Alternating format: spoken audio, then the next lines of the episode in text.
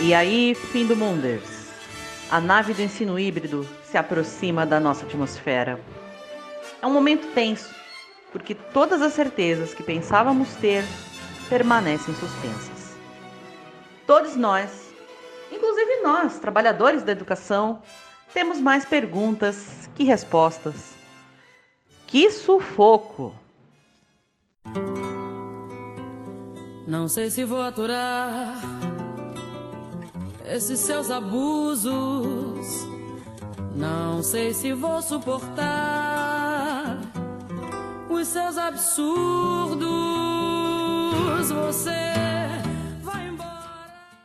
O governo estadual de São Paulo autorizou o funcionamento das escolas da educação básica, públicas e privadas, com até 100% da capacidade a partir deste mês de agosto, desde que respeitem os protocolos sanitários e o distanciamento de um metro entre as pessoas. Como o retorno ainda não é obrigatório para os estudantes, nós, professores da educação básica, temos sido obrigados de ser duas até três pessoas ao mesmo tempo. Um híbrido. Híbrido. I-bri-do. Adjetivo e substantivo masculino. Genética: animal resultante do cruzamento de espécies distintas. Figurativo: o que é composto de elementos distintos ou disparatados. Por exemplo, o artista é muito versátil, um híbrido de escritor e músico. Gramática palavra composta de elementos provenientes de línguas diversas. Ser um híbrido talvez seja novidade para professores de outras áreas, mas para nós, arte educadores, não é. Somos híbridos faz tempo, faz parte da nossa constituição, digamos assim. Ser híbrido é muito mais interessante do que ser unidimensional. No entanto, eu admito que ser híbrido pode ser bem desafiador em um mundo de existências limitadas. Toda essa longa volta foi para estacionar a nave um pouco e conversar com quem está envolvida na tarefa de ser um híbrido de professora e artista, ou de professora e performer, já há algum tempo. Hoje eu cumpro a promessa feita na parte 2 do primeiro episódio dessa temporada e converso com Denise Pereira Raquel, mestre em doutora em artes pela Unesp, professora de arte no CIE Hermelino Matarazzo e integrante do coletivo Parabelo. A Rádio do Fim do Mundo, por Flávia Teodoro Alves. A trilha sonora do seu pós-apocalipse. Esta entrevista foi gravada por videochamada em 30 de julho de 2021 e contou com a participação dos estudantes dos quartos módulos que me enviaram perguntas para elaborar o roteiro da entrevista. Eles também assistiram ao material bruto da entrevista e contribuíram na edição e na abertura do roteiro. Esta é uma mudança nos rumos da Rádio do Fim do Mundo com o ensino híbrido. Fazer com que esse podcast seja cada vez mais feito por eles e não somente para eles. É importante dizer que essa conversa não acaba aqui, porque tanto eu quanto a Denise nos surpreendemos com a quantidade e variedade de perguntas. Algumas perguntas, inclusive, são tão poéticas que não cabem numa entrevista, e sim numa performance. Estamos deixando essas perguntas poéticas respirarem para voltar a elas mais tarde. Nessa entrevista, a gente conversou sobre três temas que concentram perguntas parecidas.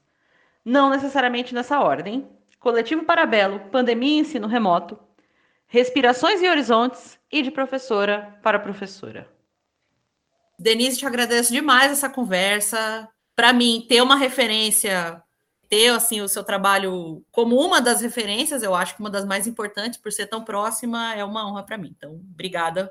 E obrigada também por representar o Parabelo, que também é um coletivo de quem eu me sinto assim próxima, né? Alterou, assim. Então, como nosso tempo é curto, né? Aviso para os meus estudantes o seguinte: a gente, eu dividi as perguntas que eu recebi em blocos, né? Eu e a Denise a gente marcou outras conversas porque nós consideramos o material de perguntas que os alunos enviaram muito rico né, e muito variado, então a gente vai abrir isso para mais, é, mais conversas e um, um intercâmbio entre ciejas aí, enfim, que para mim é muito bem-vindo. Então, uh, vamos fazer o seguinte. Então, Denise, comecemos do começo. Apresente-se e apresente o coletivo Parabelo pro, para nós.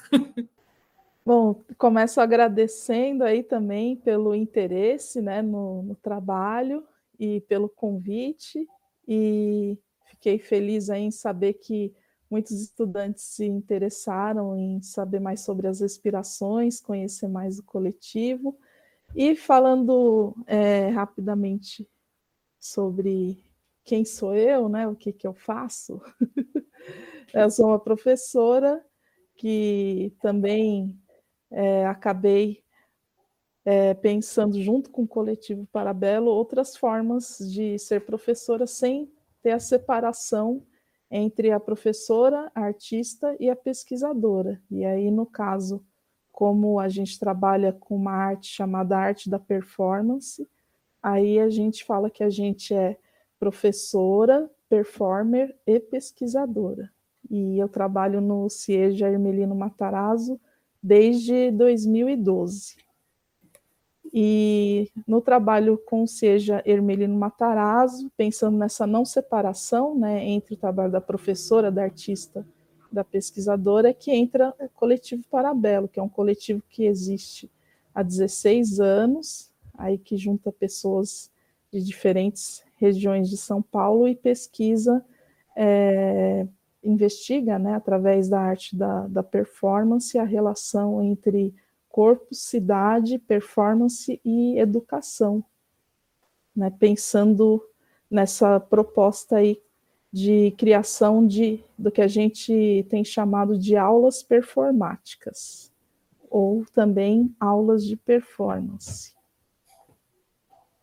Ah, legal, Denise. É assim, o que eu percebi, assim, que os alunos perguntaram, porque eu até vou voltar aqui um pouquinho no tempo e contar como é que eu cheguei, na, não no coletivo, porque eu já falei isso no último episódio da Rádio do Fim do Mundo, é, mas como é que eu cheguei nas respirações, né? Enfim, eu, como eu já conheço o coletivo há algum tempo, é, eu estava acompanhando pelo Instagram, acho que quem publicou algumas coisas, das, principalmente do, da série Janelas, foi o Diego, eu acho que apareceu algumas coisas no Instagram dele, eu vi e tal. Né? Então, eu falei, hum, o coletivo está aprontando aí nesse ensino remoto, coisas parecem ser muito boas, né? Então, eu registrei, né? Aí, como eu, ano passado, em 2020, e no primeiro semestre de 2021, eu fiz parte de um curso no CRD, que é o Centro de Referência da Dança, um curso estendido que se chama Performatividades, né? Então, é, a coordenação né, da, do curso, né, é, convidou, né, o coletivo Parabelo para uma vivência com os cursistas, né? E aí a, a, a, Denise e a Bárbara, que foram mais ativas, né, nessa parte, fizeram com a gente a série Liberdade. Então eu também fiz parte das inspirações. Então, como eu já conhecia o trabalho do Parabelo, da Denise, eu já, enfim, eu, eu e conhecendo já os Ciejas, e enfim, falei, hum, eu acho que eu vou reperformar isso, né? Que o conceito de reperformance eu sei que você também usa no seu trabalho, né, Denise? Né? Enfim, então é, foi aí que eu cheguei, depois eu fiz a greve, né, desse ano, que foi uma greve super longa. Chegando na greve, eu falei, vou trabalhar com as inspirações, né? Então, aí eu incluí coisas que é, são do meu repertório, né? Que a, o podcast eu estava fazendo, e eu também estou fazendo os lambes para respirar, viu, Denise? Daqui a pouco eu vou te mandar. Tô, tô, tô lá fazendo eles, né? Tô lá fazendo o design deles, daqui a pouco eles chegam.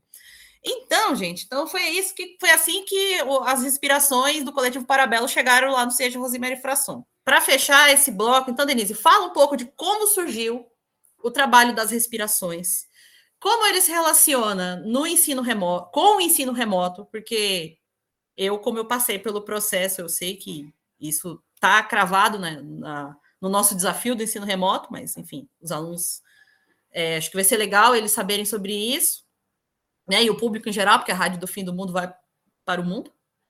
É, então é isso, assim, o que são as aspirações, é, como elas se relacionam com o ensino remoto, como se relaciona com a arte da performance, é, a arte por instrução, que eu acho que é um conceito assim maravilhoso para se trabalhar em arte, não só à distância, né? Mas enfim. Fala também, de novo, né? É um batidão de perguntas que eu recebi sobre o que são as respirações. Então, as respirações é uma ação performática, pedagógica e política, né, pensada pelo coletivo Parabelo junto com o CIEJA, Emelino Matarazzo, que surgiu justamente nesse contexto né, da pandemia sanitária, desse pandemônio político, desse pesadelo econômico que a gente tem vivido no pois Brasil, é. né?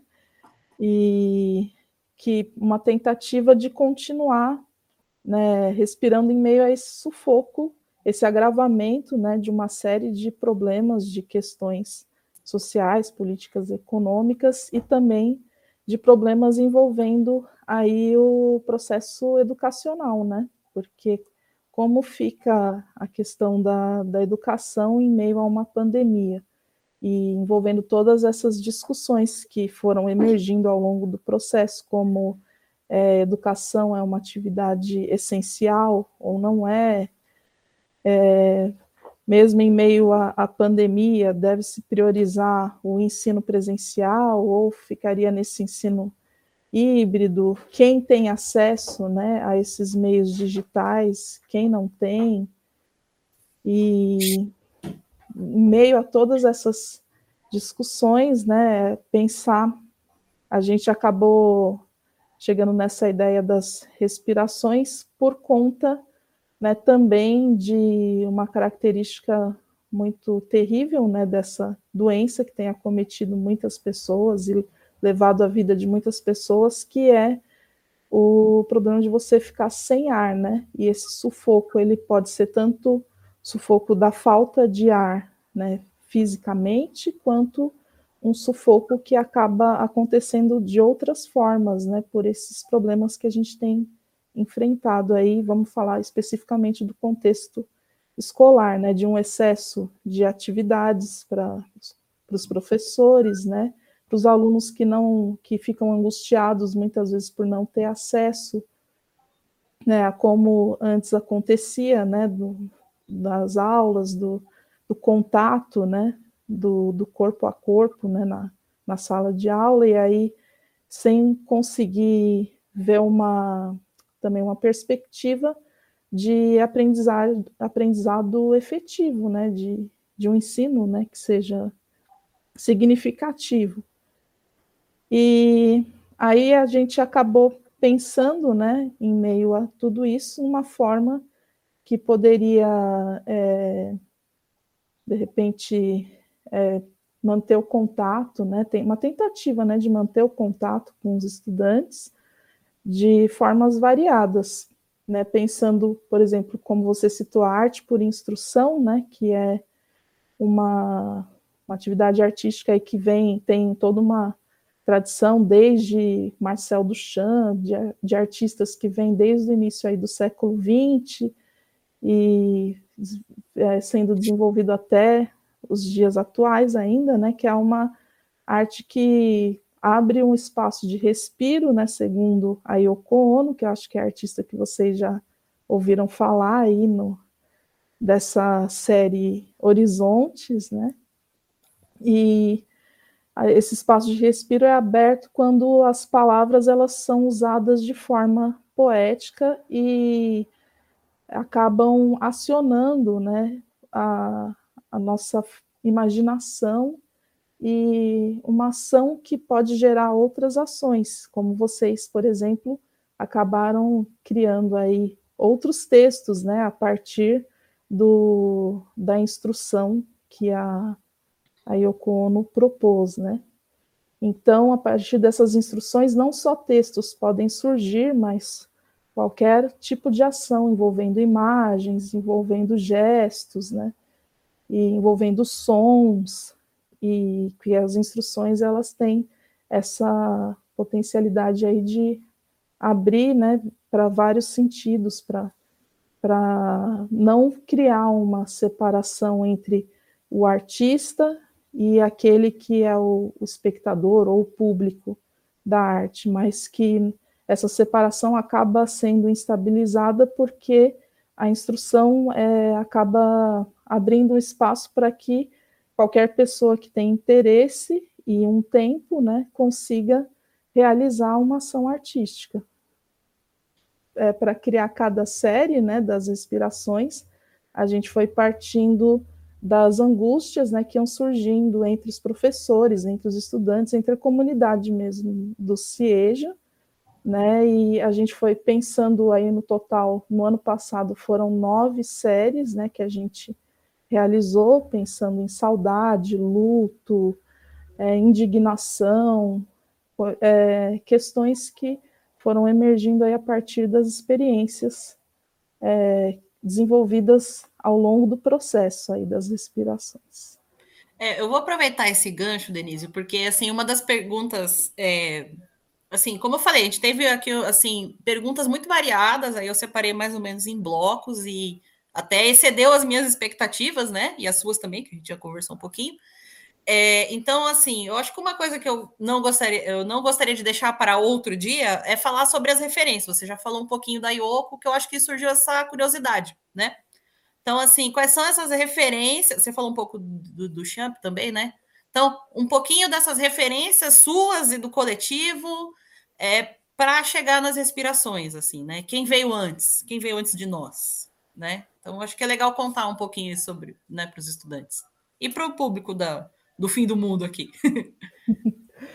É, o Marcel Duchamp é um artista francês, né, que ele questionava aí essa separação, né, entre a arte e as coisas do, do dia a dia. Estou falando de uma forma bem geral, né?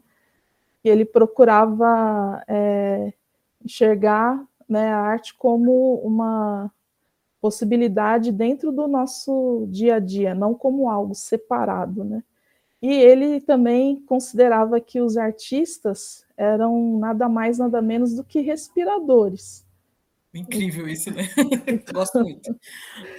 Então ele não queria que o artista fosse alguém que estivesse acima, ou um ser iluminado, alguém diferente, mas o artista como alguém que respira como seres vivos que estão por aí, né? E nessa respiração a gente envolve pensamento, exercício do pensamento, da poesia, né? E a arte por instrução ela vem também geralmente os artistas que se interessam, né, por esse tipo de arte estão interessados em uma arte que não tem as fronteiras muito bem definidas, né? Então tem artistas que podem ter vindo de uma formação da música, né, como John Cage. Tem artistas que podem ter vindo de uma formação das artes visuais, como Cildo Meirelles, como a Lígia Pape, né, e outros artistas que a gente pode depois ir pesquisando e descobrindo, né, que já, em algum momento fizeram essas instruções. E pensando também que a instrução, ela, a palavra instrução, né, ela remete muitas vezes a um caráter imperativo, né, na nossa sociedade, de faça isso, é um modo de fazer, né, uma receita. Mas no caso da arte por instrução, é, a ideia é a gente justamente questionar essa ideia de uma receita, né, e da gente a partir do que o, alguém sugeriu, né, algum artista colocou aí para o mundo, a gente poder criar outras formas de, de pensar e de agir. E no caso, nas respirações, a gente experimentou, né, além de criar também instruções, a gente, a partir dessas instruções, a gente experimentou a criação de vídeo aulas de performance, que são uma forma de apresentar essas instruções também, né, presentificar por meio da, de uma ação, né, de um, uma professora, no caso, uma professora performer, diante de uma câmera, que faz uma ação, e aí, a partir da, da apreciação de quem vê esse vídeo, aí emergem outras ações, né, surgem outras ações.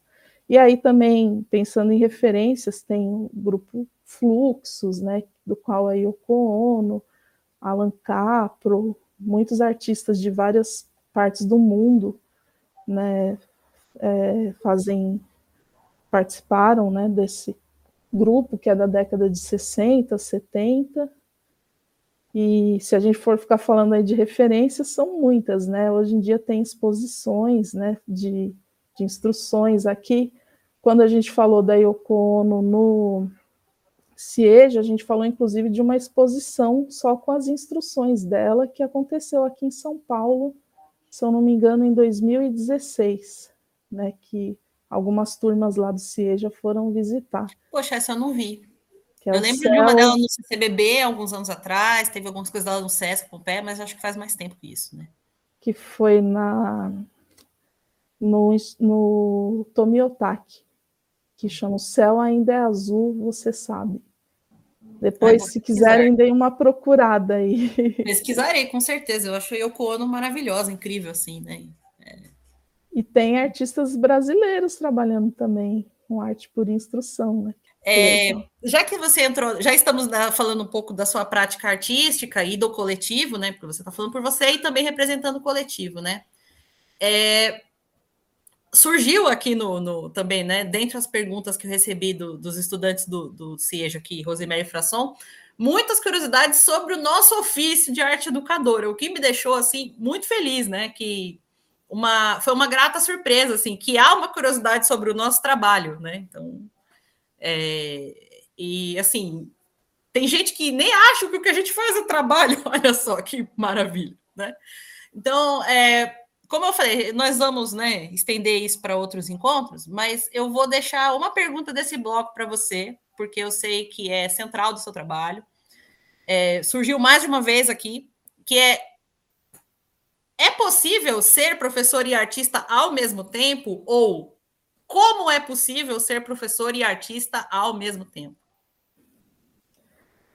É, então, isso, essa pergunta remete né, à, à, pesquisa que a gente vem fazendo enquanto coletivo, né, e é, pensando na uma formação, né, enquanto professora, eu fiz é, mestrado e doutorado, que a gente chama de pós-graduação, né? E na pós-graduação eu estava investigando justamente essas possibilidades, né? E investigando a partir da nossa experiência no, no CIEJA, Hermelino Matarazzo.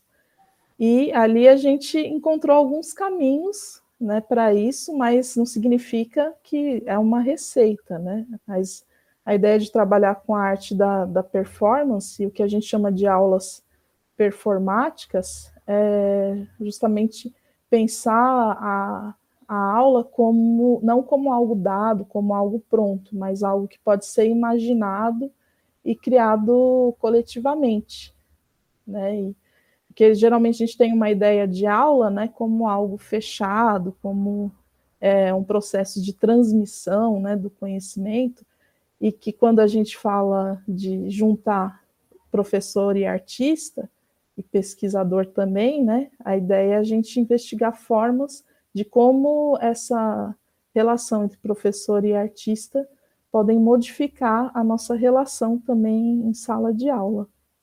É um pouquinho disso que eu pesquisei junto com o coletivo Parabelo, né? A gente pensando aí, né?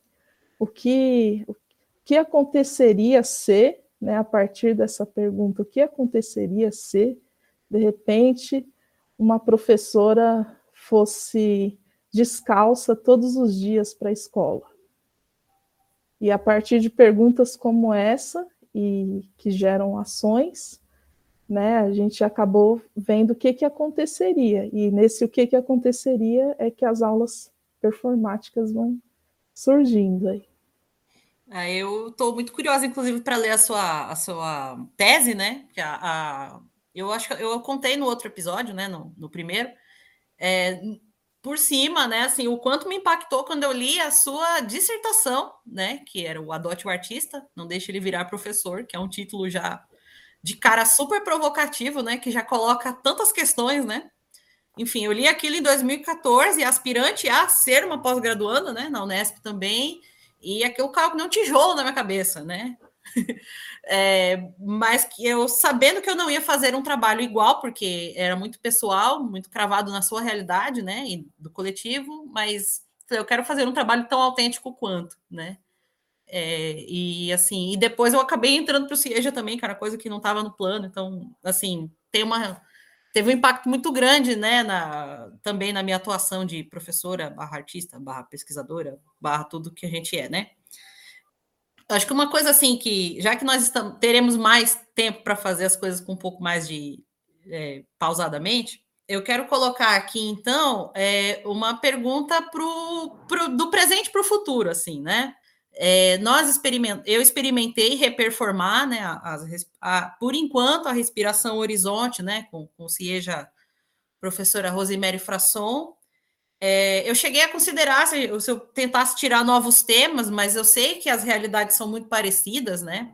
E o que eu vi lá, acho que você já viu o Parsit, né? Preciso te mandar o resto, né?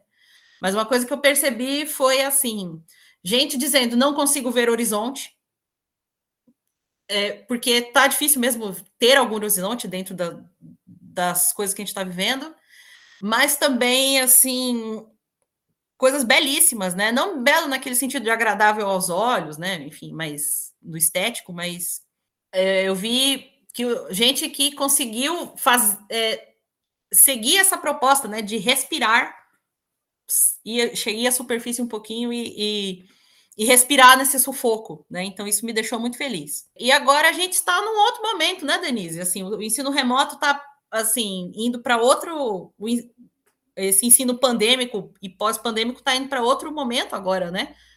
É, com permissão de até 100% dos alunos, tem gente começando a, a, enfim, voltar ao presencial. Então, minha pergunta é a seguinte, e essa é minha, não é dos alunos, nem dos é, que horizonte vocês veem para as respirações daqui por diante? Nesse, nesse momento que a gente está agora e, e os que estão para chegar aí. É, pensando no retorno, nesse retorno forçado, né, das aulas presenciais, né, eu, eu vejo como algo preocupante, né? Eu não, não saberia dizer exatamente que horizontes são esses, né? Mas eu imagino que não seja algo muito fácil de lidar, né? Que a gente já está aí numa sobrecarga muito grande de trabalho e juntando né, o trabalho presencial com o remoto, né, muitos professores estão adoecendo não só né, pela pandemia, mas também pela carga de trabalho.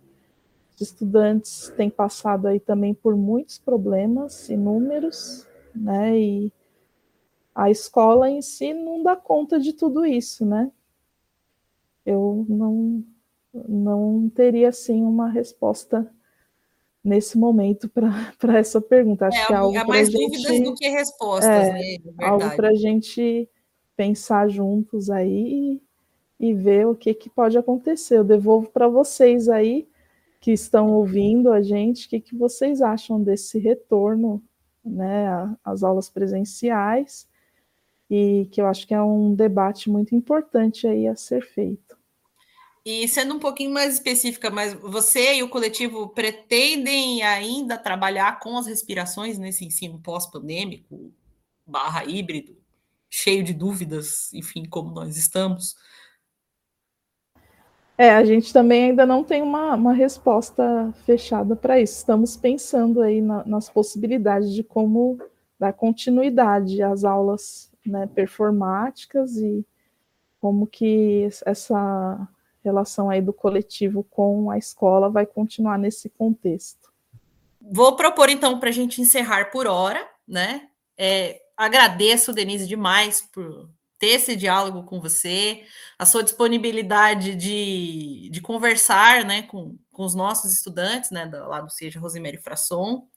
É, eu espero que essa parceria renda frutos, enfim, que a gente consiga se encontrar, quem sabe até presencialmente enfim, obrigada por oferecer um respiro neste fim de mundo que a gente está vivendo.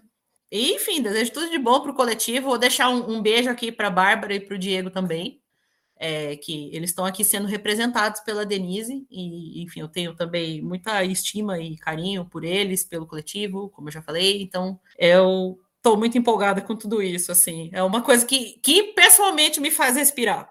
né, dentro das nossas dificuldades. Então, obrigada por esse respiro, Denise, e obrigada, Coletivo Parabelo, por esse respiro. Ah, obrigada a você e obrigada também a todos que tiverem aí a paciência de escutarem a gente. Este programa foi escrito, produzido e gravado por mim, Flávia Teodoro Alves, entre 17 e 20 de agosto de 2021, com contribuições de vários estudantes do último ano dos períodos matutinos do CIEJA, professora Rosemary Frasson. Teve a participação especial da Alaide Kadima, estudante de licenciatura em Artes Teatro da Unesp, que está estagiando aqui com a gente e topou a brincadeira de ler a definição de híbrido do dicionário com um quê de programas educativos dos anos 90. Alaide, obrigada pela participação e por abraçar a zoeira. As músicas deste episódio são The Last Battle, ou A Última Batalha, do maestro John Williams, que conduz a Orquestra Sinfônica de Londres e Sufoco, de Antônio José e Chico da Silva, interpretada pela Alcione. As músicas do episódio estão na playlist temporada 3, A Rádio do Fim do Mundo, no meu canal de professora no YouTube. É só procurar pelo meu nome inteiro. A Rádio do Fim do Mundo pode ser ouvida no computador, no celular, no tablet e em diversos agregadores de podcasts. Até o próximo Armagedon. Você ouviu a rádio do fim do mundo. Até o próximo Armagedon.